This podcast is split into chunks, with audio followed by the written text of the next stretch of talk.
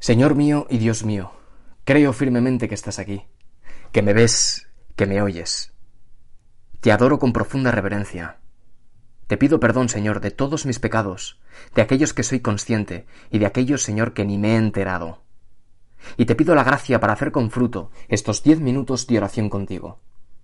Madre mía Inmaculada, San José, mi Padre y Señor, Ángel de mi guarda, interceded por mí. Todos en esta vida experimentamos la necesidad del desahogo, desahogarnos, de manifestar externamente nuestros sentimientos, sean del tipo que sean, ¿eh? Por ejemplo, alegría. La alegría de haber terminado exámenes. Hartura. La hartura de alguna situación compleja. Por ejemplo, pues a la que nos está llevando este confinamiento, el COVID. Tristeza. La tristeza, por ejemplo, de algún amigo o algún familiar que está sufriendo. Dolor. Dolor del corazón por, por algún amor o un cariño no correspondido. No sé, pueden ser tantos los motivos que pueden llevar a desahogarnos. Y Jesús, que es Dios, pero también es hombre, es perfecto Dios y perfecto hombre, también se desahoga. Y lo vemos en algunos pasajes del Evangelio. Por ejemplo, el de hoy. Un Evangelio en el que tú, Jesús nuestro, descorres la cortina de tu intimidad, mostrándonos lo que llevas en tu corazón, manifestando lo que sufres por la frialdad y la ingratitud del corazón humano, por la dureza de nuestros corazones. En aquel tiempo se puso Jesús a recriminar a las ciudades donde había hecho casi todos sus milagros, porque no se habían convertido.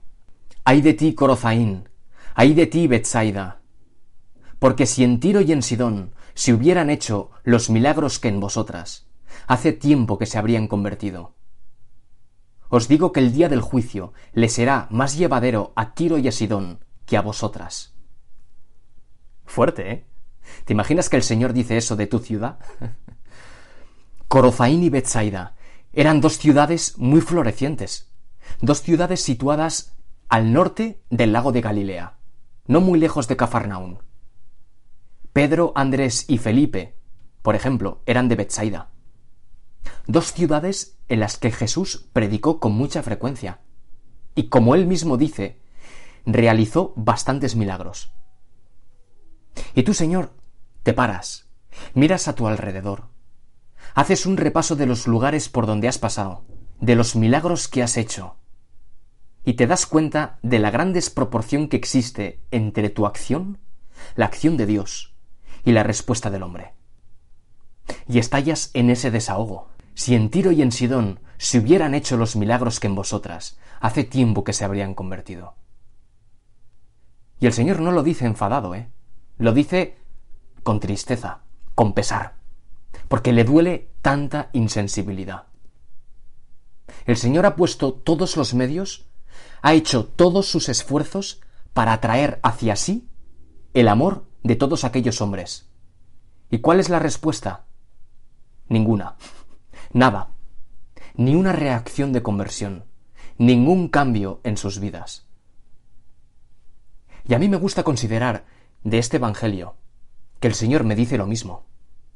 El Señor me dice, oye, que yo he puesto todos mis esfuerzos para atraerte hacia mí todos mis esfuerzos, todos los esfuerzos de Dios. Y cuando uno se para a pensar, se da cuenta ¿eh? de esos esfuerzos que ha hecho el Señor por ti y por mí. Y vemos, por ejemplo, Señor, tu cruz. Vemos, por ejemplo, la Eucaristía. ¿Cómo quieres quedarte entre nosotros, Señor, hasta el fin de los tiempos? Vemos, por ejemplo, la confesión, el maravilloso sacramento del perdón, de la misericordia de Dios. Y el resto de sacramentos, por supuesto. Y veo, Señor, el envío del Espíritu Santo. Y veo, Señor, la presencia de mi Madre María Santísima en mi vida. Es como si el Señor nos dijera, ¿qué más puedo hacer por ti? ¿De qué otra forma puedo demostrarte lo mucho que te aprecio y que te quiero? Y al Señor le respondo siempre lo mismo. ¿Qué más puedes hacer, Señor? Nada. Nada, Jesús mío. Lo único que yo te pido, Señor, es que me entere porque a veces, Señor, ni las huelo. Lo que te pido, y te lo pido ahora en mis diez minutos, Señor, es que yo sepa corresponderte a lo mucho que me quieres. Que realices en mí, Señor, ese cambio, esa conversión que esperas en mi vida. Es como si el Señor nos propusiera en el día de hoy el reto del cambio. Y todos hemos experimentado el reto que supone un cambio en la vida, ¿eh? Por ejemplo, un cambio de casa, un cambio de trabajo, un cambio de ciudad o de país, un cambio de rutinas en la dieta, eso sí que cuesta, o de la salud física, por ejemplo, dejar de fumar, que cuesta mucho más. Los cambios en la vida muchas veces como que nos sacuden por dentro, pero al mismo tiempo despiertan en nosotros recursos y fuerzas de adaptación. Los cambios como que rompen esquemas y seguridades que ya habíamos alcanzado, como que nos sacan de la estabilidad, y por eso mismo son buenísimos.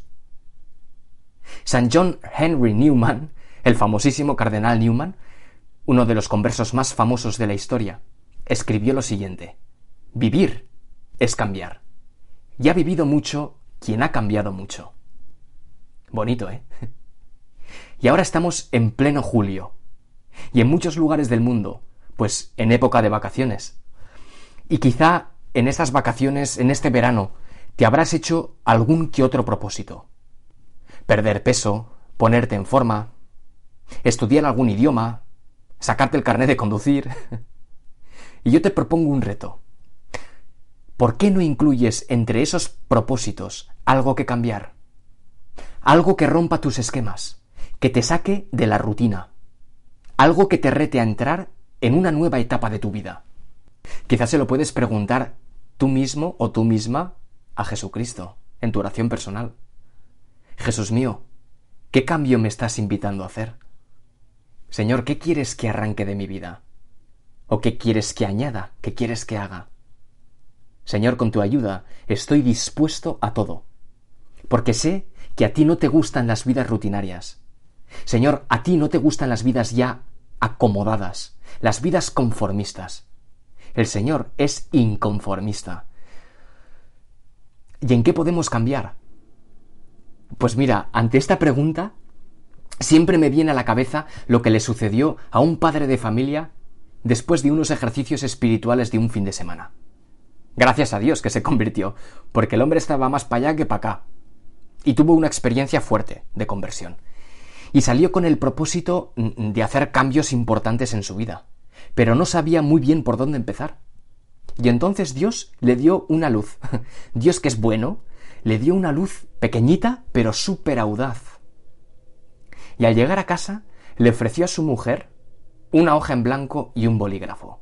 Y le dijo a su mujer, Cariño, escríbeme aquí cinco cosas en las que quieres que cambie. Y la mujer le dijo, ¿solo cinco? Necesito varios folios. no, no, es broma, es broma. Pero es bonito, ¿verdad? No es un mal método, ¿eh? Aunque es bastante atrevido. Y en la vida espiritual sucede lo mismo. Y la herramienta más ordinaria para descubrir en qué debemos cambiar, nuestro folio en blanco y nuestro bolígrafo, es nuestro examen de conciencia. Y el examen de conciencia es ponerse delante de Dios, ponerse delante de tu conciencia con total sinceridad, para descubrir áreas de mejora, ¿eh? áreas de cambio en tu vida. A mí me sirven dos preguntas. La primera pregunta que me hago siempre es, ¿qué estoy haciendo mal que podría hacer bien? Y salen cosicas, ¿eh? Y la segunda es, ¿qué estoy haciendo bien que podría hacer mejor? Y salen más aún. y en tu vida seguro que también.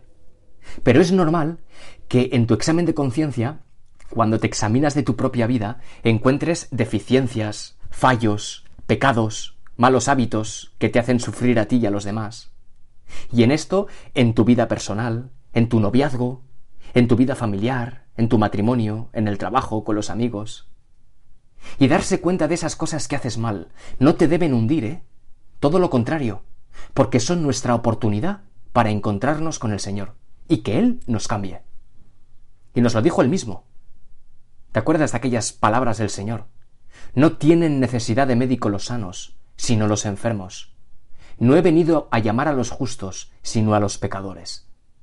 ¡Buah! Buenísimo. Es como una nueva visión del pecado, una visión que nos llena de esperanza.